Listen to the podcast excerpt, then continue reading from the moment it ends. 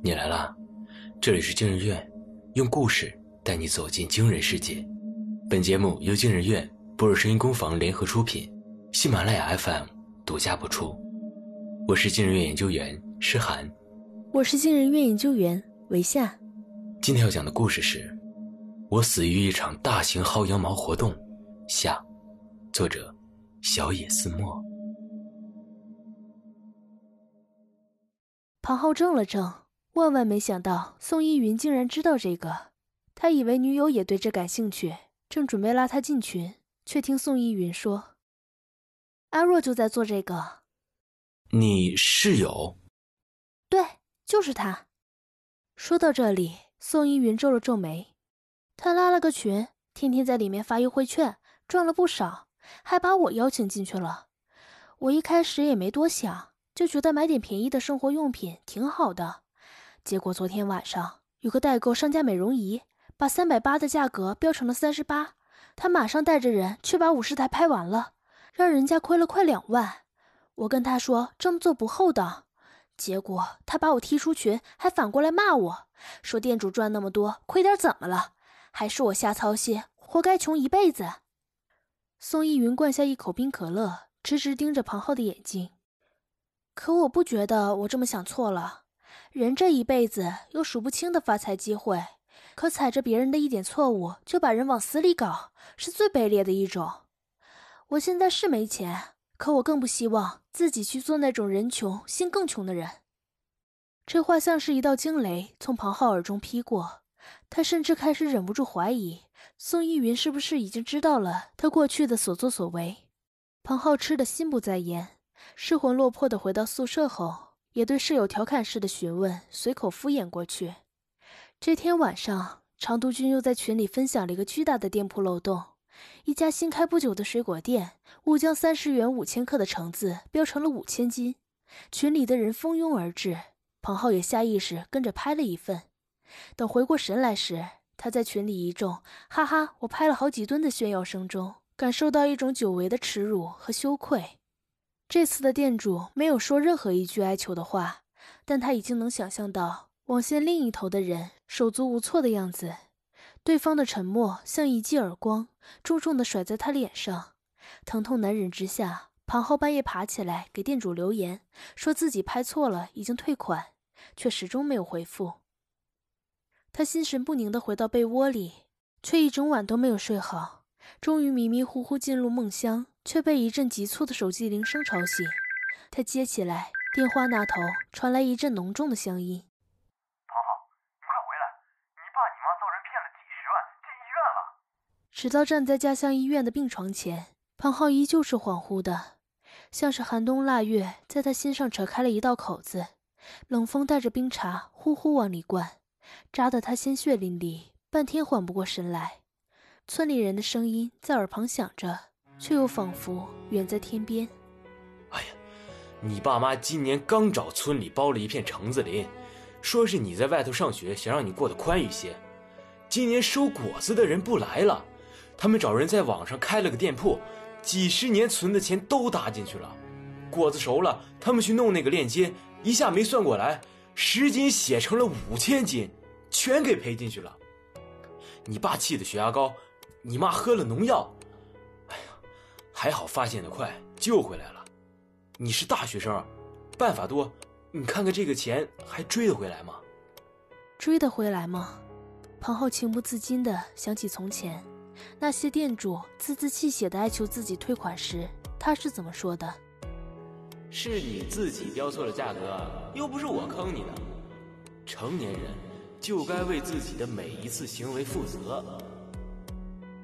大爷，我也想帮你。可是我也很穷啊，指着您的赔偿款吃饭呢。他忽然想起了宋依云说过的话，到底是贫穷蚕食了他的良心，还是在他心底原本道德底线根本就一文不值呢？庞浩懊悔万分，恨不得回到过去，给那个被薅羊毛蒙蔽了双眼的自己俩耳光。可眼前的问题终归要解决，他去病房里问父亲要来了账号密码。等待登录的过程里，病床上的父亲将疲惫的眼神转向他，忽然开口问了一句：“庞浩，你是不是也买了？庞浩浑身一颤，手里的手机没拿稳，险些掉在地上。他转过头，不敢面对父亲失望的目光，只郑重其事地说：“爸，你放心，这件事我一定会解决的。”他摸索着在店铺的首页挂了一封道歉信，提出一人赔偿十元的解决方案，并直言父母因为此事已经住院。紧接着，他从几千份订单里一个一个的找到购买者的联系方式。去逐一说明情况，但很可惜的是，只有极少一部分人同意申请退款，大多数人都如同曾经的他一般，在长度君的带领下撕咬着平台规定和承担责任不松口。而根据电商平台规定，他甚至无法通过法律途径维权。夜深人静，几颗稀疏的星星点在夜幕中，像是那一部分还未完全泯灭的人性之光。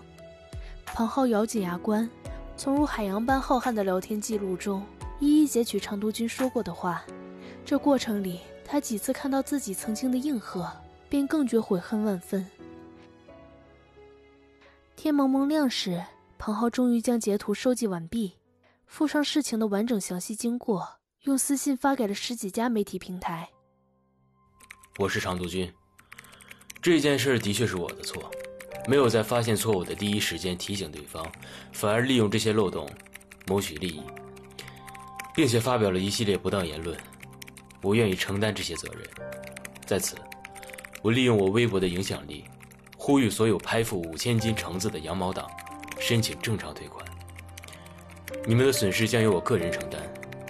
另外，我已经找人打听过了，重开一家网店需要十万元的保证金，这个钱。我也愿意给。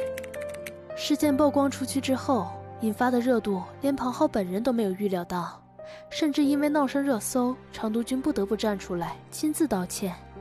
然而，就在庞浩以为他真的会赔偿损失时，长督军却在羊毛群里飞快地发布了一条消息：公关说辞，大家听听就好。这钱我是肯定不会赔的，你们要退款就去退吧。我看那店啊，保证金都被扣完了。估计也确实拿不出钱了，羊毛还没薅到，还惹了一身骚，真冤。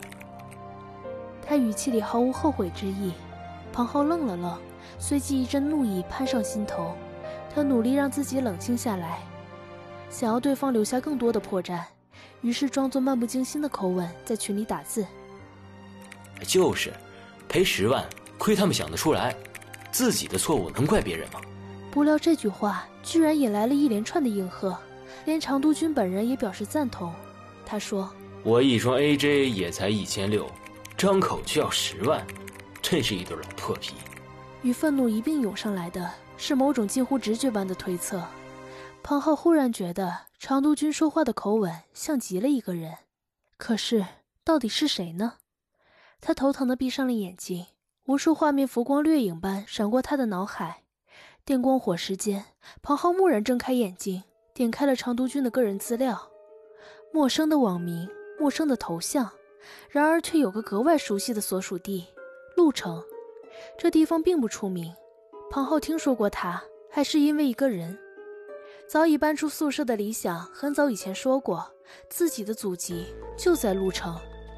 李想几个月前刚买过一双价值一千六的 AJ 限量款。军训时，李想说起严格的教官，满是嘲讽的语气，用词就是熟悉无比的老泼皮。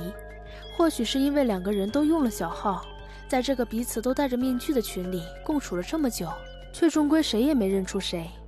庞浩死死咬着嘴唇，竭力控制颤抖的手，申请了理想大号的好友。对方很久之后才通过申请，并且随即发来了一个问号。庞浩打字：李想。你就是长毒君，对不对？薅羊毛事件在微博持续发酵，被网络热议的同时，忽然有一份名单曝光出来，那上面是所有这次参与了拍橙子事件却不肯退钱的人的名字、电话和所在城市。曝光者的微博是个新号，他只说了一句话：“我也曾经是这件事的参与者。意识到错误后，我把钱都还了回去。”可是还是有很多人不肯归还，装聋作哑，借着网络的遮盖，肆无忌惮的丢掉良心和道德。也没关系，这份名单会帮助他们身边的人看清这个人的真实面目。与此同时，星河大学也出现了一条大新闻：金融院小有名气的富二代李想真实身份被揭穿。他并不是什么家境富裕的天之骄子，而仅仅是依靠着薅羊毛和歪门邪道弄来的钱，维持着表面上那种虚假的富有。知情者在学校论坛发布了一条长帖子，摆出方方面面的证据，证实了这一点。随即，校领导找到早已搬出学校的李想谈话。他租着一间老破的二手小房，房间里堆满了各种薅羊毛弄来的生活用品，还有一整套录影设备。被发现时，李想拼命否认，绞尽脑汁想出各种拙劣的借口，试图让自己编织出的光鲜亮丽的形象和网络上那个靠着喝人血赚钱的卑劣者划开界限。然而却无济于事，某些伤口根本无法愈合，一旦将表层的掩饰扯开。下方溃烂的皮肉就会暴露无遗，因为大量曝光他人隐私已经触犯了法律。庞浩决定自首，而在那之前，他在学校领导的办公室门口又一次去见了李想。学校原本做出的处罚是退学，然而李想苦苦哀求，反复提及自己在家乡打零工的父母是多么不容易，并承诺愿意赔钱给店主重开店铺。学校这才把处分改成了留校查看。你觉得自己这是在薅羊毛吗？不是的，薅羊毛只是我们给自己卑鄙的行为所找的最佳保护壳。有了这层外壳，所有的伤害都变得肆无忌惮和理直气壮。你看啊，这是他们自己犯的错误，我们只是稍微利用了一下。在微博持续发酵，你是这么想的被网络热议的同时，忽然有一份名单曝光出来。为什么他们要用这么一个并不严重的错误？毁掉我之后的人生呢？想出各种拙劣的借口。李想死死地盯着他，他看到庞浩忽然笑了，那笑容里带着说不出的嘲讽和懊悔，让他的眼睛看上去湿润而飘渺。可是，你就是曾经无数次用这种并不严重的错误，把别人踩进地狱里翻不了身呐。以薅羊毛为名义的人，最终会做的事，就是杀死那只羊。